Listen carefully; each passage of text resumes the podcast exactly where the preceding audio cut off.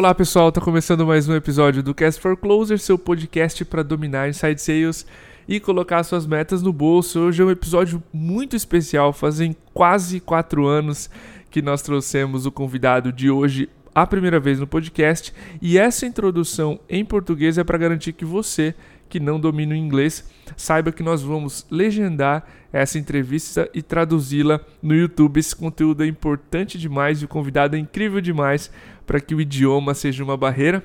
Agora a gente muda o idioma oficial desse episódio para que o convidado ele já deve estar nos entendendo, ele tem muita prática já com português, mas para que ele consiga se expressar com a gente, consiga conduzir essa entrevista. E and we are back with one of our top interviewees. We were talking just before getting on air. It's been like more than 100 episodes, Matt, and almost 4 years since you've been here for the first time. Ladies and gentlemen, we have again Matt Doyon, CRO at Rock Content Matt. Yeah, we were just getting started four years ago. Now you're you're a famous radio personality. we were joking about my mother saying that I became this radio guy and forgot how to be an engineer. Good to have you back, man. Oh, great to be back. Great to still be here four years later. Yes. we couldn't tell that way that back then it would be this success, this audience, this uh, list of people we brought, you were number 12. We, we had no idea how the feature would end up. So, pretty grateful for how things turned up. Yeah, yeah. I listen to the podcast regularly. You uh, really doing some great work over the years. Nah, thanks, man. So, our subject here is sales hiring how to identify and recruit top performers. If not great talents, at least raw talents. And Matt, my first question spins around how and where to find these raw talents. We've tried a lot of things here at Meetime, like inbound or outbound ways, uh, from referral, job offers, blog posts, LinkedIn right. prospecting. So every mm-hmm. company finds its way to have a, a talent acquisition machine. So what were the most effective or are the most effective ways you guys found at Rock to recruit and to find sales talents? Yeah, you named the list, the the hit list there, hmm. um, and I don't think there's a lot of mystery to where to look or how to look. I think the mystery is in the the best practices and really how to lean into it. Something I've learned yes. over the years is first you have to look at talent acquisition like a sales funnel. So your listeners, the listeners here of the podcast, should know this really well in terms of what it takes to effectively run a sales funnel. You have to apply that same approach with an HR spin to it when you're looking at talent acquisition. So that's the mindset shift that first has to be the foundation. And then, just like in sales, if you do anything superficially, you're going to get superficial results. And that's the biggest difference I've found where, you know, everyone says, you know, have a referral program, give a bonus. If you just set it up like that, you're going to get thin results. You know, we have it, we set it up at Rock, but we really started to get great referrals into our business when we leaned into it, meaning, I started talking about it at the beginning and end of every presentation I did to the team. We're hiring people like you fit exactly what we want. You know people like you, bring them in, leaning into sitting in with people and actually physically going through their LinkedIn profiles together. We do this. we actually do this at Rock. Amazing. Uh, we sit down and say, okay, who are you connected to? And you know, we have great examples. One of our best examples, a girl named Gabby Crego, who we hired. Um, she was connected to like 17 people on rock sales team for years went to the same schools worked at the same junior empresa um, nobody had ever referred her looking at her she had the perfect profile and everyone said oh she's busy she's doing stuff she's on her own i said no way give me one shot introduce me put me on Fantastic. the phone with her she she needs to be here and we started the conversation two years later she's still with us she leads up rock.org, our nonprofit organization. But she started in sales because she just had great fit and it was obvious. So amazing people will just be left out of the conversation, even on referrals, if you don't proactively work it. And that's the same with every channel that you look at. Inbound, you need to focus on inbound, promoting the lifestyle that you have within your organization, the culture that you have, the opportunity to advance your sales career. You need to get your managers and sales leaders and execs involved with what the benefits are and how it's great to work there. Outbound, you know, anyone in sales knows what it takes to be successful on outbound. Anyone that really focuses on that knows that you will not get results if you're superficially approaching outbound. You got to take it seriously. You got to know who your ideal customer profile is, which is that perfect sales hire. You got to know where they are and you got to be very persistent to go get them.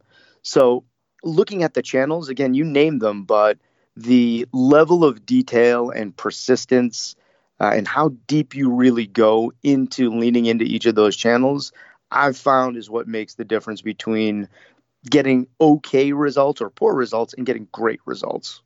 You mentioned specifically one thing that I would like to enter is that the energy you put on each channel. We we also did that.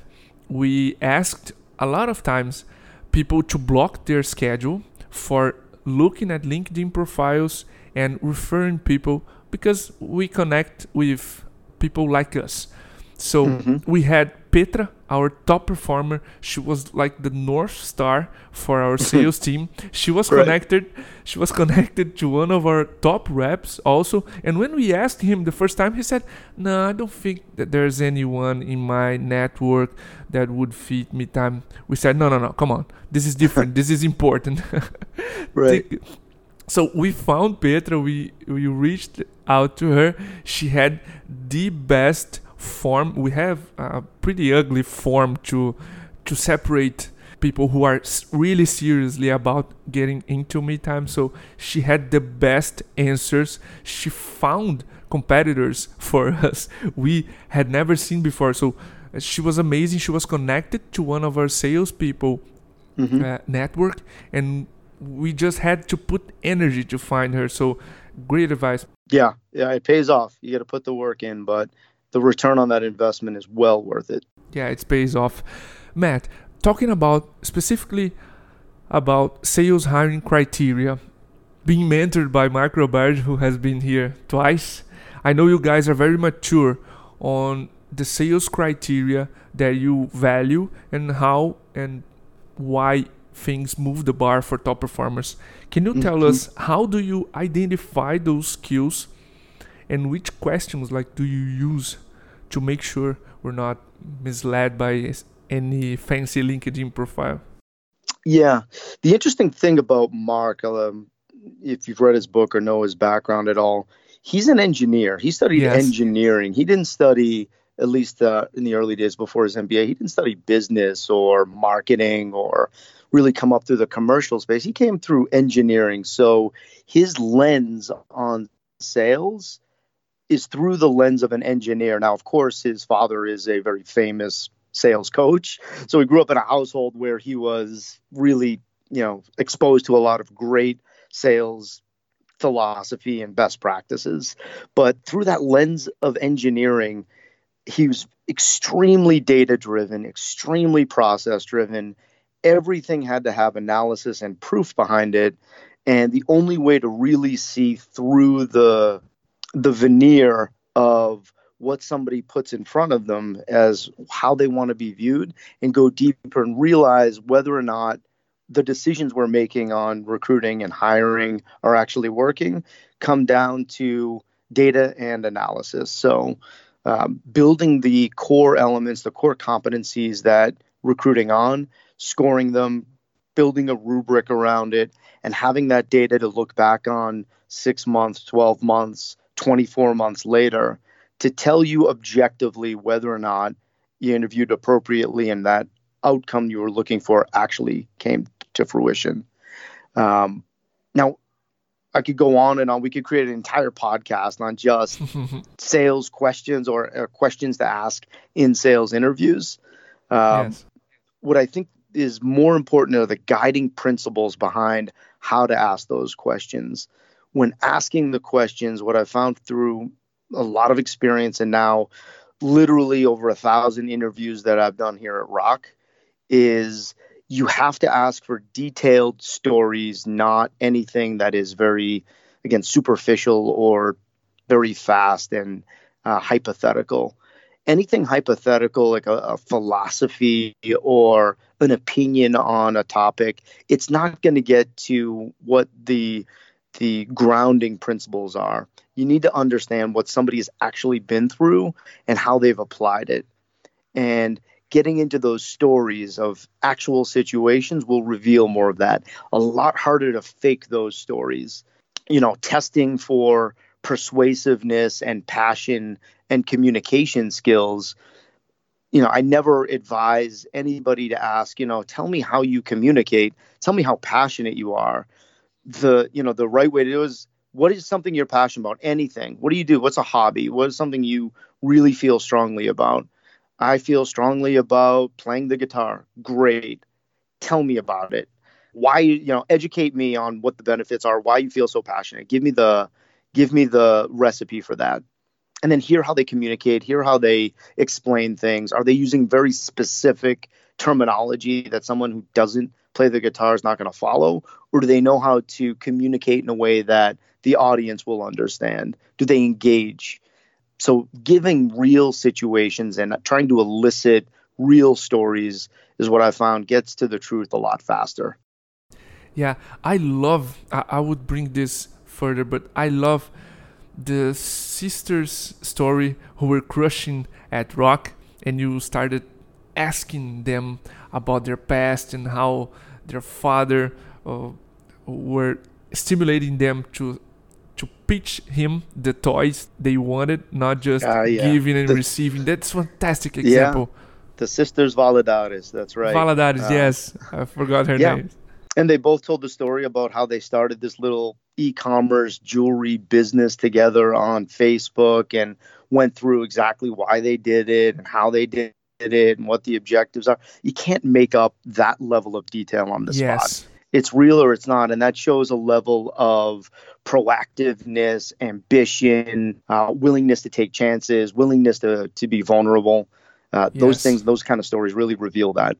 For sure, and I think the takeaway here is like open-ended questions and look for specific details, not answers that can be fabricated or mirrored from someone else.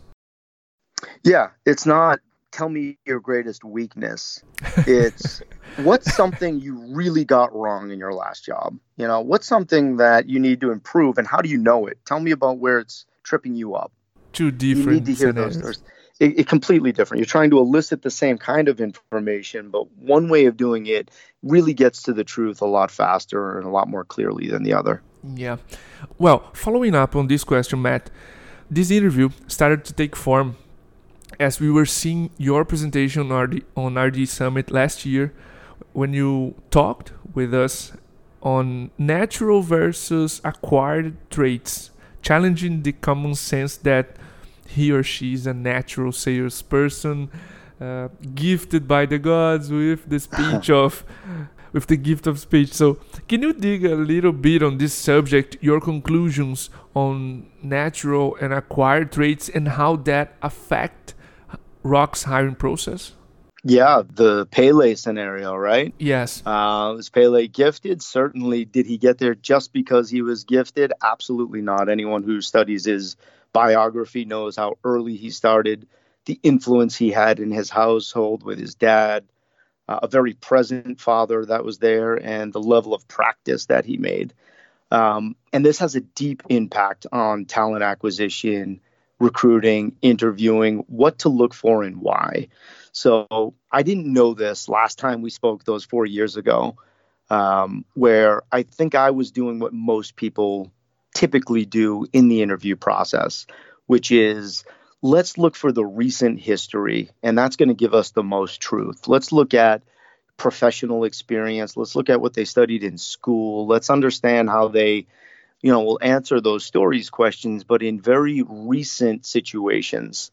And what I've come to learn over the years is that the the formation of how somebody is today is overwhelmingly baked into the person over many years of nurture versus nature. There are certain innate abilities that we have, certainly, that wire us to be uh, skilled in certain areas over others. I'm not going to ignore that. But what I also know is that the influences that we have around us from a very, very early age oftentimes dictate where we end up, what we enjoy, what we do become skilled at. And our parents are our first influences. Those are typically the first people mm-hmm. that are hard coding some of what those skills are going to be. The Valadares girls were the classic example of that.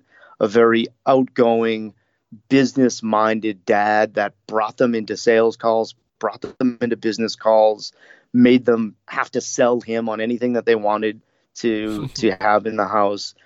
It's really interesting. When I look at my own personal background, I was raised not by a salesperson, but I was raised by a college professor, so somebody who brought me into her classroom and showed me her teaching groups of people in 15, 20, 25 in a classroom. And the other part of her career was investigative reporter. She'd bring me wow. into the newsroom and I'd hear her interviewing people for stories, asking great questions, pulling out what that information is, and then putting it into a language that could be read by masses and anyone in the audience could understand. Fantastic. Now, when when you put those two things together, interviewing questions, uh, investigative reporting, understanding what is really going on, and being able to communicate it everywhere, and then teaching skills.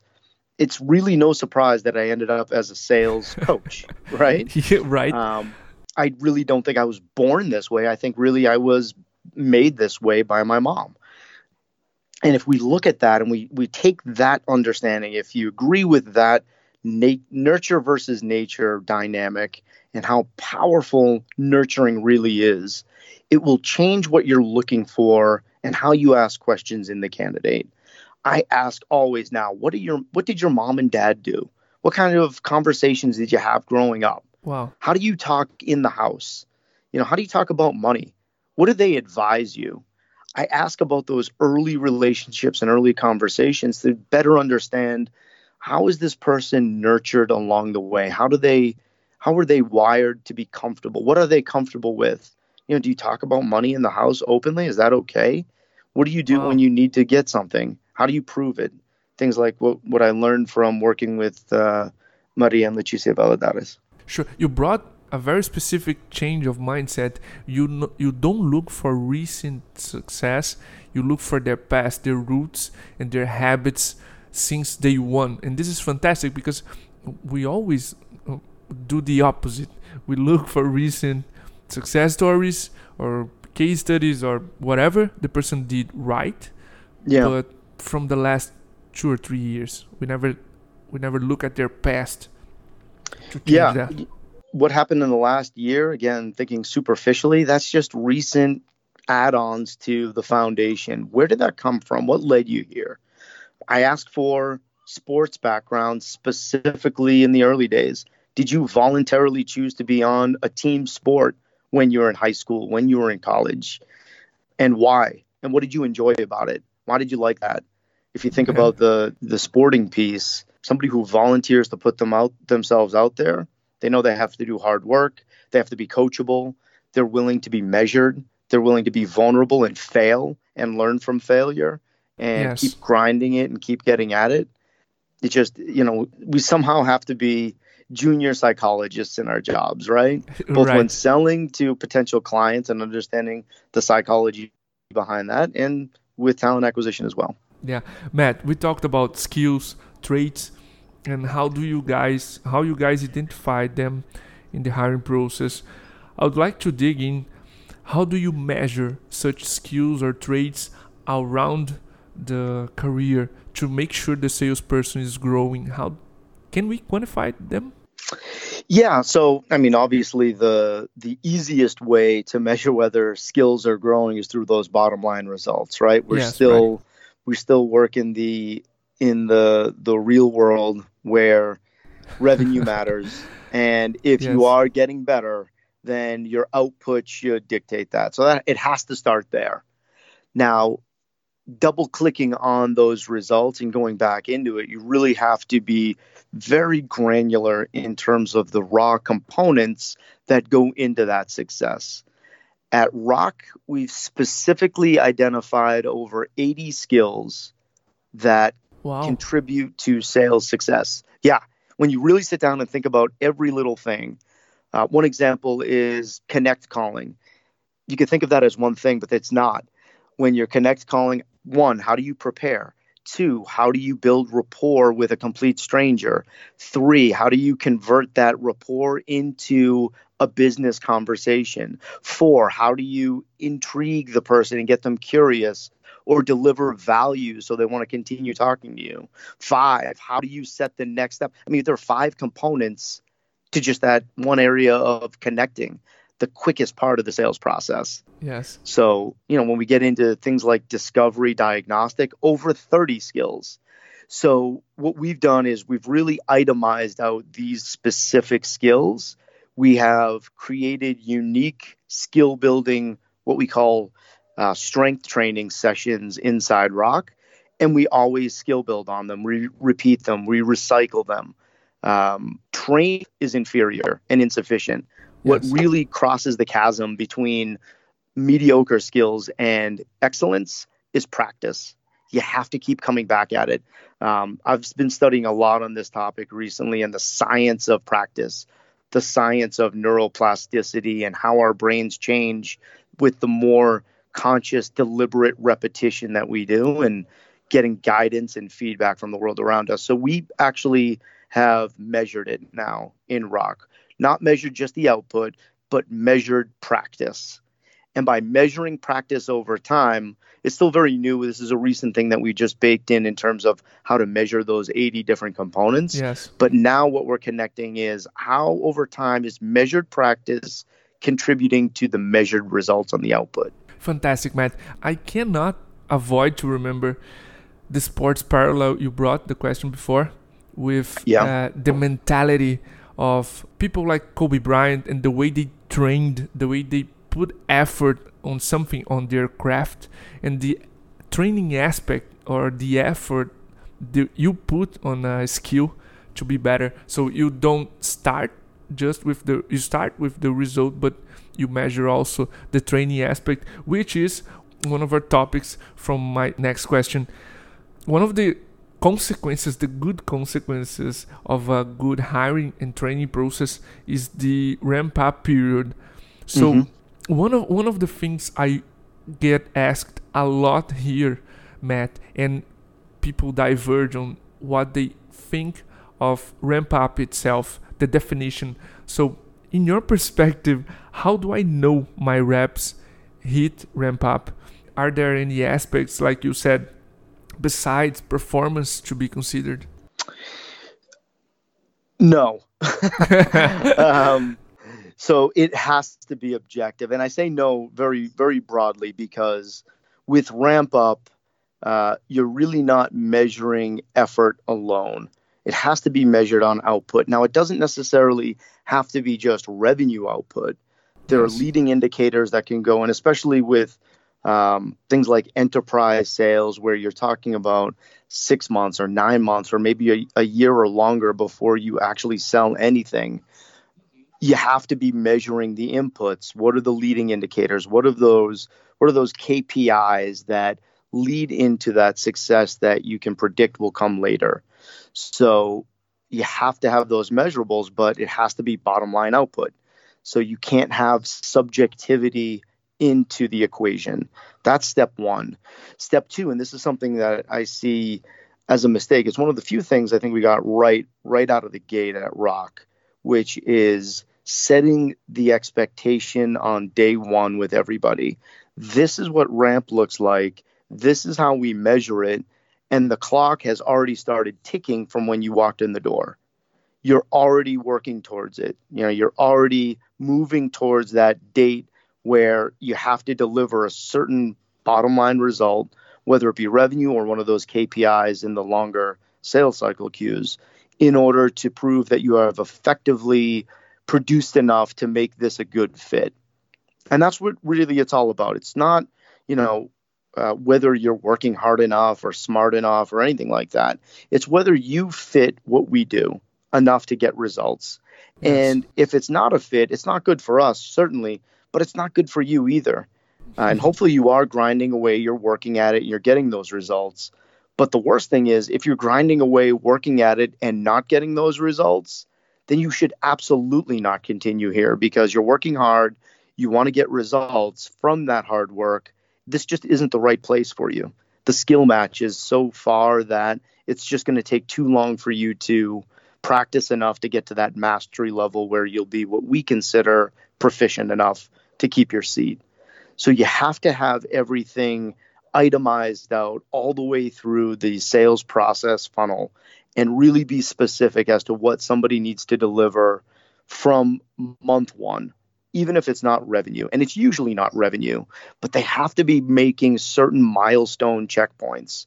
And maybe if your sales team isn't even on the phones in month one, then there have to be learning mi- milestones. There have to be certifications and training checkpoints. And you take tests and you score a certain test score to prove that you've acquired the knowledge that's going to set you up something that is objective and measured and an expectation you could set universally where it's not political and it's not me guessing, it's proof. Yes. And then, you know, this is easy to do with more mature sales teams where you have a track record of success and people have gone through the process and you have some some regressive data to look back on.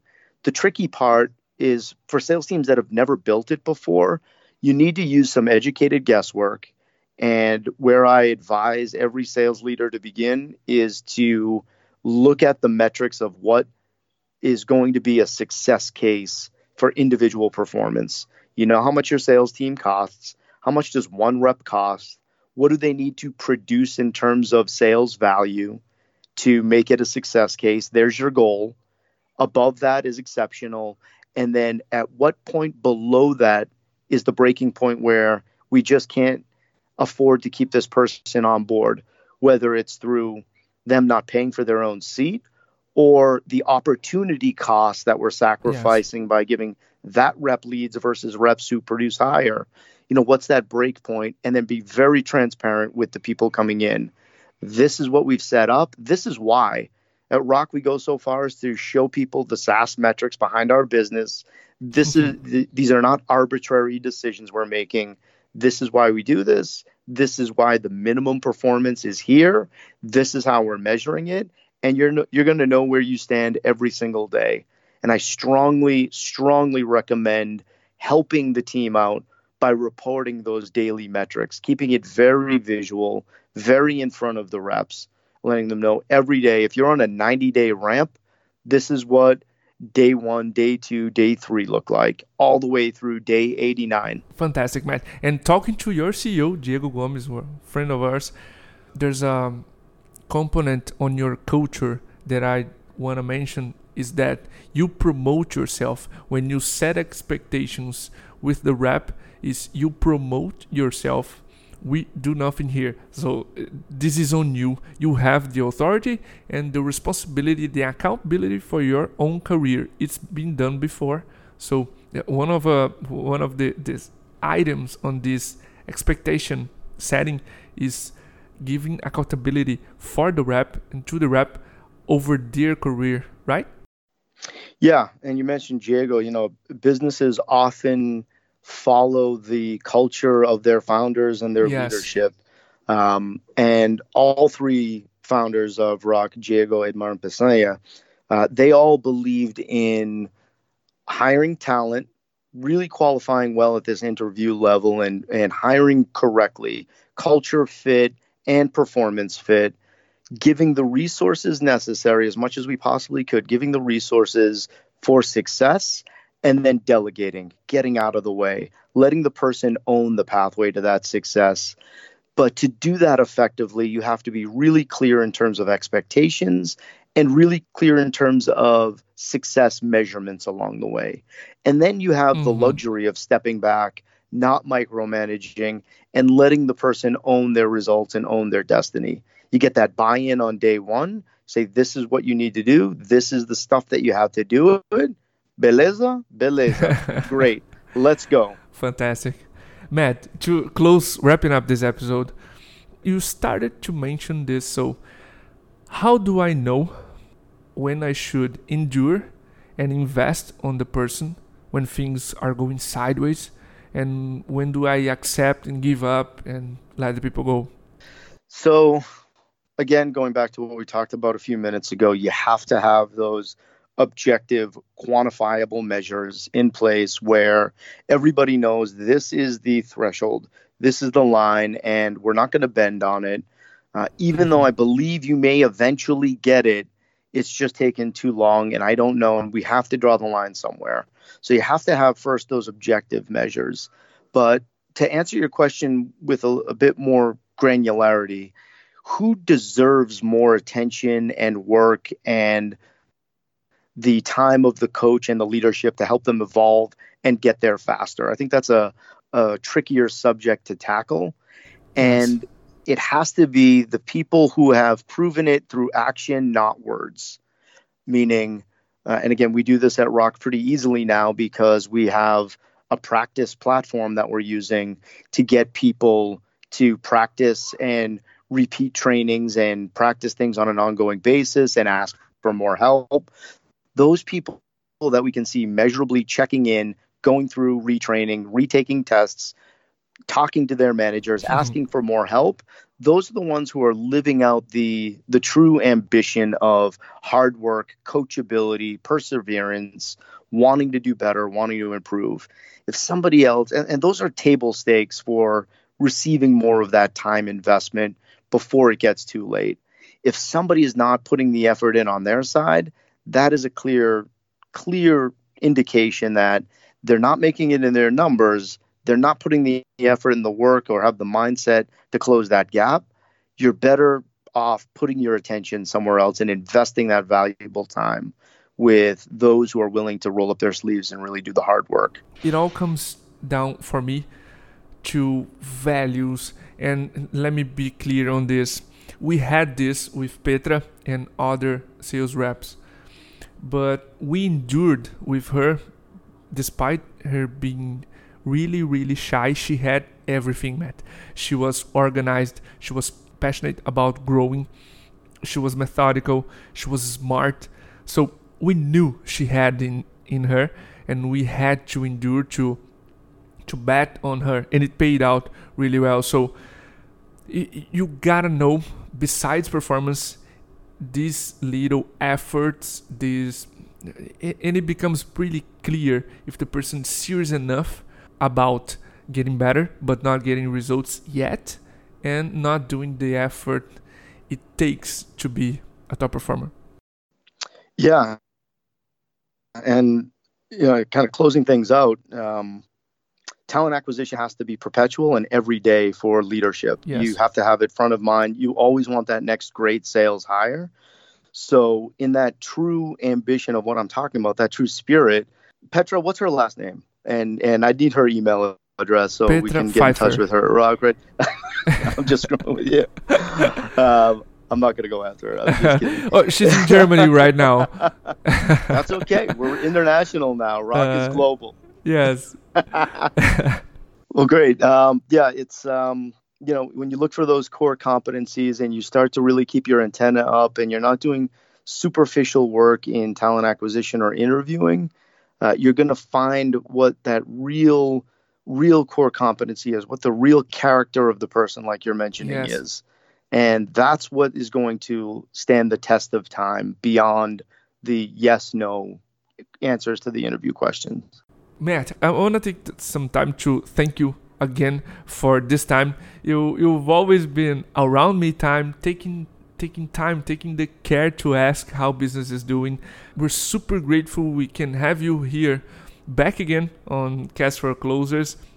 Literally, I can count on one hand the number of people I stop everything I'm doing to listen to. And thanks again, super, super excited and super grateful for having you here with us at Cast for Closers. Feel free to send a message to our audience and so on.